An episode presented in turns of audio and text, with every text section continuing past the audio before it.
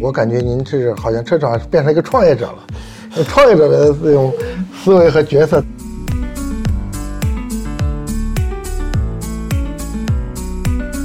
创业，创业，你说的我这事儿绝对是创业。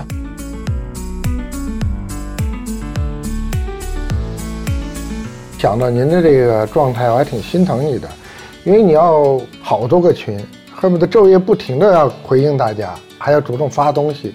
我问过您，是不是因为这个病，就工作量减少了？你说现在不仅没有减少，恨不得比以前还累。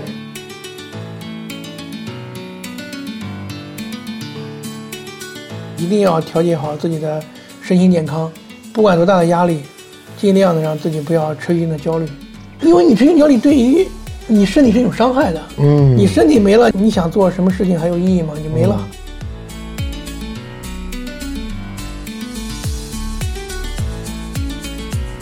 支持我们，其实有一句话就是支持病人，其实你也是支持自己，因为每个人都会成为病人。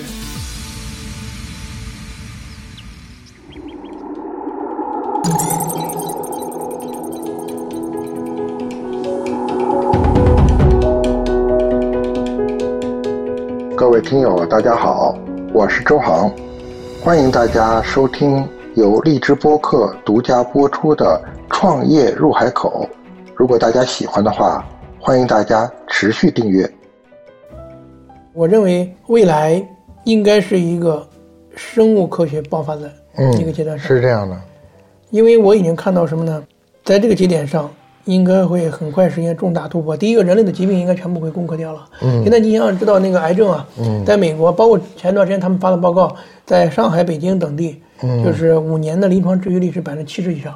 现在也谈不上已经说是谈癌色变了，嗯没有。我们这期里也有几个癌症，都基本包括晚期的都得到有效的治疗。嗯其实现在人类其实慢性病也得不到，也不是说是死亡的病，但是一百多年前糖尿病也是绝症。嗯，啊肺结核还是绝症，都都是绝症。嗯那好，现在其实就一个病了，就是神经退行疾病，我脑科学这一块儿，而且现在也很快就要突破了。嗯其实也说谈不上什么绝症，那下一步是干嘛呢？嗯就像我觉得贝索斯还是挺有眼光的，巨额资金砸入到这个叫生命健康这个领域，嗯让人能够活到一百五、两百甚至一千岁。嗯有些人就提出一种不同的观点，我一说这个，他们就说，人要活一千岁，这个地球盛不下来地球人了。嗯但是你看马斯克眼光就不一样，他说现在人类文明最大的危机是人口过少。嗯你看，这个咱认知是不一样，因为咱们这天天这不教育的计划生育，嗯，仅仅在中国也是这样。其实我们百分之七八十的人口都生活在沿海地带，嗯西边就基本上就没有人。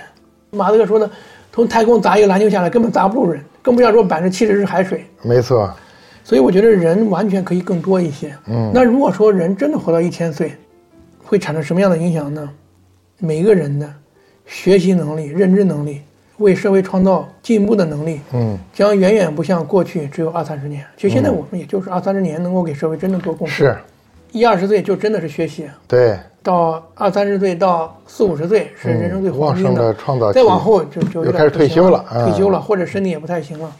但是你想啊，如果像不管是马斯克这样的人，像爱因斯坦这样的人，像牛顿这样的人，像钱尊这样的人，如果让他能活个几百岁，嗯包括一些伟大的政治家活一百岁，我觉得对人类的进步简直不可估量。嗯能不能做到，其实是有可能的。嗯本来是个悲观者，嗯但现在我一点都不悲观。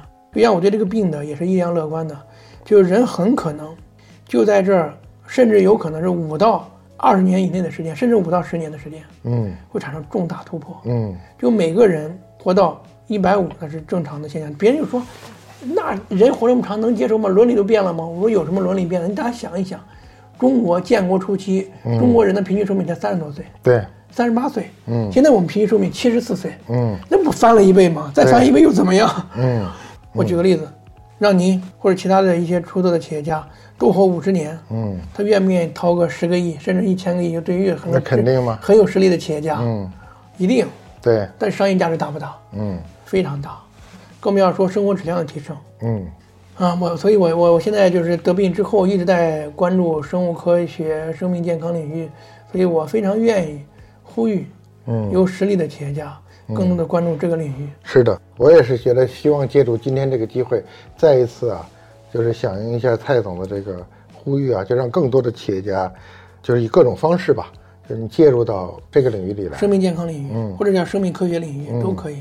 特别是我觉得就是这个神经，神经退行疾病，嗯，因为你想，如果随着人的这个，比如说呃器官啊，或者像这个，比如癌症啊，其实人终究，如果你活得足够长啊，就是像那个帕金森，就如果你人都活到一百岁以上，其实你所有人都会帕金森，都会神经退行，对吧？对，就跟你退化了是一样的。退化它就是退化。嗯，但你想，人的核心存在是啥？你大家也知道，现在可以换肝换肾，甚至 iPS 细胞，就是你想，二零一二年的诺贝尔奖现在已经批药了，嗯就 iPS 就可以培养你身体内所需要的你自体的任何组织，嗯是跟你基因是一模一样的，也不会排异。那你就各种各样的零件都可以换，嗯，就是意识嘛，就是你的意识就决定大脑嘛，对吧对？你大脑。那也就是说，这个大脑呢，可能就决定你的真正的寿命。嗯那所以你要是一旦这个神经退行这个疾病如果不能解决的话，嗯可能人的终极寿命也很难得到，呃，这个延长，或者没有什么生活质量。对因为，咱们有些人老年痴呆了，他是活着，嗯，那你说这个人对他如果没无意识的活着，其实没有什么真正的意义嘛，对吧？没有真正的意义，他甚至自己知道是谁都做不到了，嗯甚至都不知道自己儿子是谁。我看您前段时间也跟另外一个就是渐冻症的一位一位企业家吧，就是那个 Peter 二二点零对吧？对对对呃，就是跟他有一个在线的对话。对，啊、他可能也有类似意识。他说：“我身体无所谓，我身体只需要成为一个供给我这个肉身存在的一个呃外在的东西就可以了。我核心是要保证我的意识继续活着。但是您跟他的这个想法是完全不同的。他实际上是放弃了对这个东西的一个治疗。呃，我把我身体彻底改造了，然后保证我的意识的存在。我们俩路径完全不一样。嗯。但首先呢，我要对他进行表示敬意，嗯。因为他真的很果敢，嗯。他主动的提前把自己进行改造，也就是说，他本身，呃，按照他疾病发展的速度呢，他不至于这么早进行切切，而且他主动的把自己直肠给切掉了，这在我们渐冻症患者里面是很少的，就把能量供应全部解决掉，嗯。就是把大脑维护好，然后也不能说话，他又通过一个虚拟的呃形象的设计，再带他来进行表情的表达，他照样可以笑，但是通过屏幕上你也笑，声音也是他的，嗯。哎，就向他表示敬佩吧。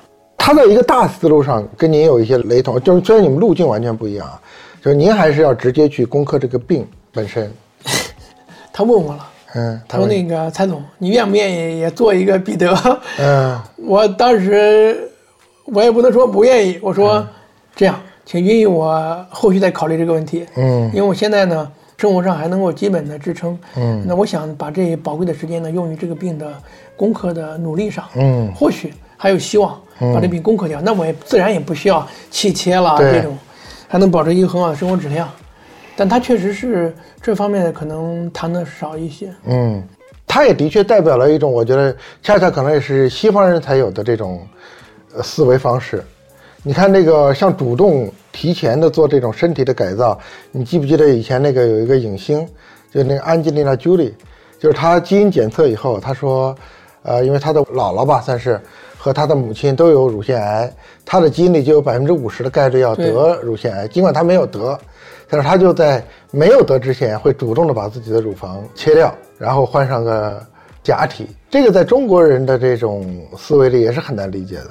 是，我觉得首先就我的个人认知哈，我觉得首先第一个，他是一个拥抱科学的态度；嗯。第二个呢，也是比较勇敢的。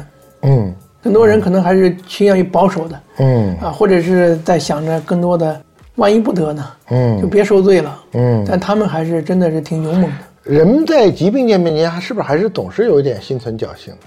对，这可能人性也是如此哈，因为只要是个事儿没到真的眼眼前，是这样的，大家都是一个，也是一种祈祷的心态吧。嗯但也说明什么呢？就是科学的进步，嗯给人类生存带来的价值。因为它毕竟，它的就像外祖母之类的，由于这个病已经去世了，嗯就影响它正常的生存嗯和寿命。嗯但是朱莉这样做呢，就可能不影响它的寿命了，就把这个核心的一个重大的致命的一个风险问题解决掉了。对，在不同的这个体系下成长的人，他带来的这种价值观的一个很大的不一样。那像 Peter 呢，他可能是确定我已经接受这个事实了，然后我要维持我的意识的永生或者意识的生存吧。然后呢，我对身体来说已经无所谓了。其实本质上是他相信意识和肉体啊，它是分离的。对，而且他对我们其他的病人也是一种鼓励。嗯，他是一七年发现的，是吧？我看他那个书上是这么写。他一九年做的改造，大概是一一六一七年吧。他病程我印象中也是比较快的，大概是三年左右，嗯就完全不行了。嗯嗯，您最近是最近跟他通的话吗？对，就一个月前吧。啊，我听他跟您说，他的身体已经在一个病程的后期了，是吧？他已经四肢完全瘫痪，不能呼吸，不能说话，也不能吞咽了。嗯，那他后来改造那些系统能支撑他这么一直做一个生命体一直延续下去吗？没有问题。也比较巧，他是学机器人专业的，第没错，博士。没错，没错哎。所以为什么他那个书也写的很有意思呢？就是，呃，一个章节写得病，一个章节写从大学开始的这个成长环境，对，就是因为他可能本身是一个机器人方面的一个科学家，科学家。或者说一个工程师吧，他才会有这个思维嘛。对，甚至他觉得是好像是上天就这么安排的。嗯你既然学这个了，就让你实践一下。嗯，而且他也的确是做了一个，呃，相当于是我们过去对机器人的理解都是机器人相当于是我们的外在的一个东西，是我们的身体的一个外延，对吧？现在他是把自己给机器化了。对他来说，所有的支撑是通过外部的机械来支撑的，嗯，已经不是他现有的肉体了。对他肉体已经无所谓了，无所谓他只要有自己的意识就可以了。这就相当于有点像当年那个霍金是吧？Intel 帮霍金做了那个眼动来表达一样，对吧？对对对打字，是的，但设备升级了，而且呢，我们也期盼着有进一步的改造。现在不是马斯克做那脑机接口吗？嗯一旦有脑机接口之后，嗯那他这个语言交流、思想交流就比以前要顺畅多了。嗯现在是依然是眼控打字儿嘛，就非常慢，一分钟打上三四十。嗯但是脑脑机接口可以一分钟打到九十多个字儿，那就给咱正常打字差不多了。那差不多了呀。对，咱平时没那么熟练，还打不了那么啊，多。对对对对对，所以、这就是科技进步给我们带来的科幻。但是你想啊，这种事情在二十年前，那不可想象绝对是科幻啊，绝对科幻。对，嗯太棒了。所以我觉得也有幸吧，包括我得这个病，因为我得的也是有幸，得在这个年代下。嗯如果我得了十年、二十年前，我认为按照我目前的对科学的了解情况来说呢，是没有任何希望的。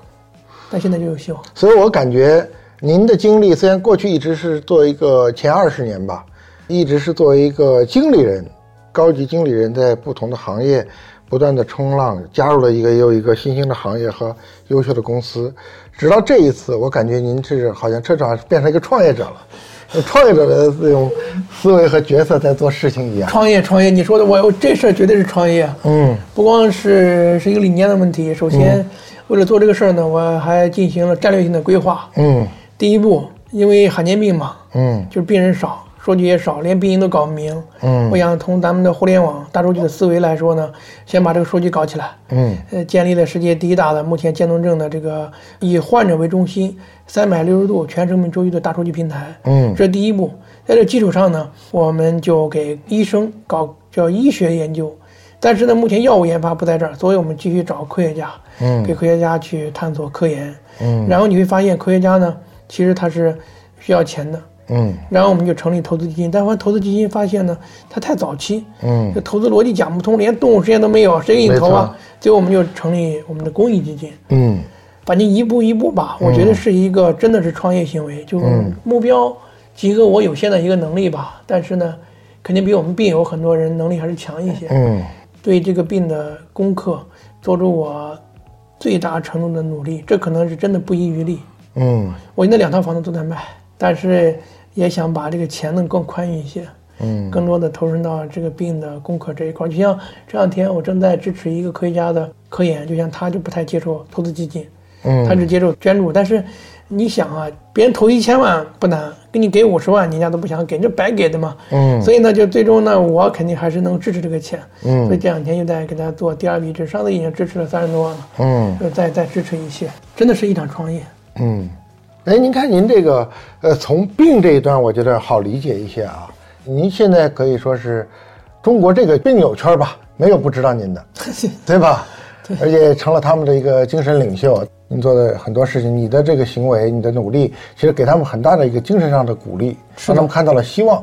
我给你分享几个真实的故事。嗯其实对我来说呢，也觉着没有白做这些事情。虽然说我们现在还没有说找到药物能够直接救治病人，嗯但是其实从我这两年多的努力来看呢，真真切切的救助别人的生命就不止一个、两个、三个。嗯我把这宝贵的信息都截屏下来。有一个北京的病友就说，他说在认识你之前呢，我准备了大量的安眠药，嗯就是一旦再往下下滑，比如要切切了，嗯或者不会接受的，嗯我也不想给家人带来无休止的这种负担，他就我就直接吃安眠药。嗯结果认识你了之后，让我看到还有希望了，嗯 所以安眠药他就已经扔掉了，所以救了他的生命。还有我们几位病友，当时从包括不接受气切啊，包括护理不当啊之类的，我去给他们一些指导支持。嗯哎，他们真的现在还活着，嗯他们都亲口告诉我，他说：“蔡总，我现在的生命都是你给我的，因为当时如果说没有及时的介入的话，可能就命就没了。嗯，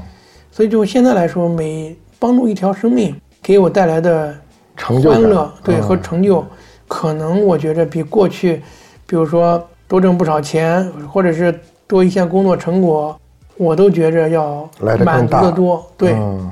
那种欢乐是能够让自己跳起来的。想到您的这个状态，我还挺心疼你的，因为你要好多个群，恨不得昼夜不停的要回应大家，还要主动发东西。我问过您，是不是因为这个病就工作量减少了？你说现在不仅没有减少，恨不得比以前还累还忙。对，因为有孩子我也不管，基本上我就是家人照顾好我，吃了饭，嗯基本上我啥也不管，也就是一二十分吃完饭我就到书房里，嗯一般就是七八点一直待到晚上十二点，嗯回来家人帮我洗漱就睡觉，嗯 基本每天是这种生活。后来你发现，就是还是要在药上去努力，再往上是科学的努力。那后来你比如通过什么线索，怎么去找到这条线索上的这些科学项目的呢？首先第一个，按照您说的哈，刚开始其实也花了不少时间去寻医问药，嗯包括中医啊，到处各种各样的方法在尝试，最后发现这条路可能目前是行不通的。嗯，这种行不通不是我个人说的，因为我们建立一个数据，会发现超过十万人次通过民间的各种各样的方法，包括中医。什么干细胞啊，嗯什么艾灸啊、按摩啊都有，其实没有一个到目前为止成功治愈的案例。嗯，不能说它没有作用啊，有作用啊，缓解啊，有舒缓啊，对，舒缓啊，延缓都可能有作用，但是没有一个通过这种方式是治愈的。嗯所以我想呢，这可能不是我们要努力的方向。嗯所以呢，就想还是要探索一下科学家。嗯就刚开始也都不认识。嗯好在之前这个京东也给中科院也有合作，嗯所以也能找到一些领导和呃朋友，嗯所以就挨着去拜会。那首先设定的方向就是研究神经系统的科学家，嗯咱别管三七二十一，嗯别管别人有没有成果，我也不知道，嗯挨着拜会。哎，我是谁？我们目前这种现状，给你讲一讲，看能不能得到您的在科研方面一些支持。嗯需要的人力、物力、财力，我不管多大的话，我肯定会做出一些贡支持献吧对，嗯贡献和支持。嗯其实就这样挨着去拜会，就拜会也有几百位科学家，但其实你也发现，真正为渐冻症能够提供现实性的帮助的，其实也是少数。有些可能太早期，嗯啊，你可能十年内你也不能转化。呃，我们看到这个比例可能也就是百分之一二吧，嗯但也够了。有几个顶尖的科学家能限制性的对这个病有希望，那这两。两年吧，也就。两年多吧。那在您认识他们之前，他们有开展这方面的研究吗？呃，还因为这毕竟是罕见病嘛。呃，绝大多数是没有的。嗯啊，你包括有些可能有相近，你像陈功教授，他是神经再生，但他首先关注的也是像帕金森啊啊，因为他人数众多嘛，嗯几千万人。嗯从救治病人的人数和商业的价值来看，大家是优先为肯定大家要做大病种。那肯定。嗯所以呢，而且他对这病也不了解，旁边也没人得这病，所以呢，就是经过沟通之后呢，也确实从机理上对这个病一定有帮助。然后我们就一起去做细胞实验和动物实验，哎，发现哇，效果值得期待。嗯那么就融资吧，一步一步就这么走的。啊，也就是说是您如果您不去推动它的话，它其实不会把这件事走得这么快。这个社会，我认为好多事儿总是要有人去推动，要去推动。对对对。嗯，不能因为难呐就不推动了。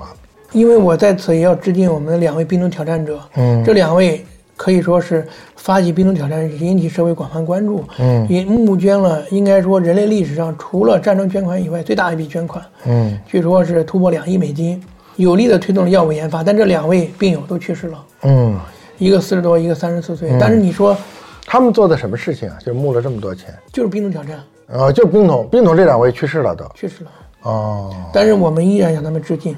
嗯包括我其实也考虑这种可能性，咱折腾半天也可能倒下，但这个事儿就得做，嗯没有犹豫，即使是失败。嗯。其实说实话，我觉得是可以多做一些事情，因为我们每个人我们的生命的终点，我们除了意外啊，我们几乎都会因为某些病我们而去世，或早或晚。所以说呢，我们如果为了推动，就是说你一定会有一些病，说实话是你关心的。对，就是说，如果我们创造一种机制呢，说你看现在呢，我觉得如果你让一个普通人捐一个，比如你的基金啊，公益基金，他会觉得呢，就是这事跟我关系不大。没关系。如果做投资呢，觉得风险很大，或者说这种太远了，捐给早期的科学家做研究，到最终这个东西做出来没有回报，没有回报，或者不能指望它有回报，对吧？这两头呢都有点占不上，有没有可能说回头咱们一起来创新一下，就是让每个人都有一个心态，就是我能够支持一把，我就觉得会不会有一种咱们回头可以创新一种东西，就让一个人现在。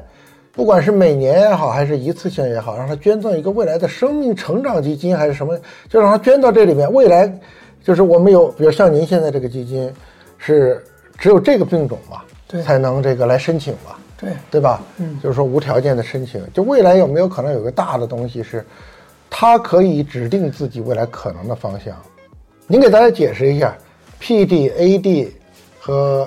ALS 我就是我们现在说的渐冻症，对，AD 是什么？阿兹海默症。然后 PD 呢？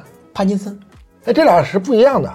呃，阿尔茨海默和帕金森是不一样。哦，我来这么说一下啊，ALS 和帕金森、阿兹海默症，依据科普啊，很简单，嗯，都属于重大神经退行疾病，神经元逐渐的凋亡死亡，嗯，但它分别在不同的目标神经元。AOS 呢就叫运动神经元，对，又名运动神经元病，嗯，它就是单一的运动神经元病，运动神经元不断的凋亡，嗯，运动神经元支配着我们体内所有的骨骼肌肉，嗯，所以神经元死亡了，肌肉完全是失去支配了，嗯，就自然是萎缩没有力量，嗯，那么帕金森呢，它是一个单独区域的神经元的凋亡，它是多巴胺神经元的缺失或凋亡，它这个病呢也相对来说好治，它因为单独区域嘛，目前虽然药没有出来，但其实我想透露一下。现有的技术，我在跟进呢就 iPS 就可以把这个病不光是阻止它，而且可以逆转它，甚至叫治愈。嗯，哦，甚至叫治愈，甚至叫治愈，直接在大脑部在纹状体区域注射多巴胺神经元的细胞，或者是前体细胞，它在体内大脑的位置就可以分化存活，就补充上这个细胞。嗯，然后人的这个震颤等相关疾病就完全恢复了。嗯，现在在猴子上已经非常成功了。哦，其实就科学就快突破了。嗯。或者说科学已经突破，嗯，但是转化到治病救人这个路还是比较漫长，那当然，可能得十年，对，还要投入几个亿甚至几十个亿的钱，嗯，那 AD 呢，就是叫阿兹海默症，它是我们大脑皮质的这些类似于记忆啊等等的神经元的凋亡，嗯，那它的死亡就导致你失忆，哦，因为它连这个记忆那个俗称的老年痴呆症是阿尔茨海默是吧？老年痴呆症是阿兹海默症的一种，为啥呢？哦，它专门叫老年痴呆，为什么呢？阿兹海默症有三十多岁发病的，哦，它就不叫老年痴呆，哦，它是一类大病，但都属于类似于我们的记忆这些神经元的凋亡，嗯，所以这一下就说清楚了。其实这属于一类大病，都是目前病因不明，嗯，人类还没有。在医疗的机构有明确治疗方法的，嗯，只能有一定程度的延缓。你像那个帕金森通过电极刺激，但那个方法呢不能阻止这个病的发展，嗯，这暂时延缓。但好在 PDAD 的它那个病程比较长，大概是十年甚至更长，嗯，因为这个病发病又比较晚，对，一般都是就是七十岁以上，七八十岁了啊，对，那你说句实在话。好多人的寿命就达不到说再过十年了，嗯，但其实好多病也没必要治。但是 AOS 呢，它是攻击的是四十到五十五岁，嗯，是个家庭乃至社会的，也可以说是都是最顶梁柱的这帮人。对，他一倒下，整个家也就垮了，嗯，就是这样。那这个病也是病程比较短，它是平均病程在中国只有两点五年，嗯，所以病情还是很残酷的。其实我算。良性的，我们不少病友很多，最快的几个月就走向死亡。嗯，那个病情非常的凶险，是吧？很凶险，所以我觉得科学的进步就是这样，有一个有实力的人，可能是一种颠覆乃至疯癫的方式去做过去人没有做到的事情，但这个方向如果做成了，对人类的进步就很大。嗯，我觉得应该需要这样的人越来越多去做。嗯，我也给尤其需要周航总提点建议。好，您是很有成就的、很成功的企业家，我也希望您在这方面能够多关注一些。一定一定，我非常关注。谢谢。我意思是，除了这个病以外，如果您在投资过程中能够多关注一些。颠覆性的东西的应用。嗯投资，别人以为这个商业不是这样，嗯，我们通过商业投资可能推动人类进步啊。对，这点我其实是有一种强烈的感受，是跟您这是一样的。投资也好，创业也好，说实话呢，就不是为了赚点钱，是一定要能不能够对别人、对他人吧，对社会吧，有一些良性的影响。或许我们也不一定足够有钱，但是我们能把我们这些资源、资金能够用到推动社会进步，我现在对这个东西感受是非常深刻的。嗯，那您还是要保重啊，保证每天的这个休息节奏很重要。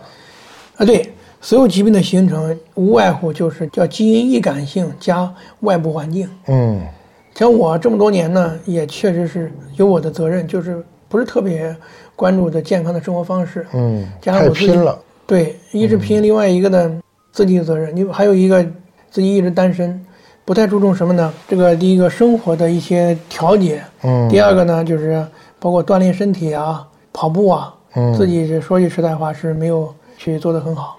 我觉得跟这也有关系，嗯所以我希望给大家也做一个反面教材，嗯就是不管多忙嗯多累，就一定要调节好自己的身心健康，不管多大的压力，尽量的让自己不要持续性的焦虑，觉得有你伤害持续性的焦虑是吧？因为你持续焦虑对于你身体是有伤害的。嗯你身体没了，你想做什么事情还有意义吗？就没了。所以说，您呼吁还是要保持一个健康的生活方式，是的，是的，是的，饮食、运动，对，呃，睡眠是吧？睡眠、心态心态啊，特别重要，因为你看啊，我不管是过去想多做点事儿，如果你病了倒了，你想做事的机会都没了。嗯其实人生还是个长跑，希望一辈子能够，你像以前周总理说的，咱们给祖国健康工作五十年五十年是嘛吧，支持我们。其实有一句话就是支持病人，其实你也是支持自己，因为每个人都会成为病人。那您好好保重，蔡总。好，谢谢，嗯您和大家都多保重。好好好好好。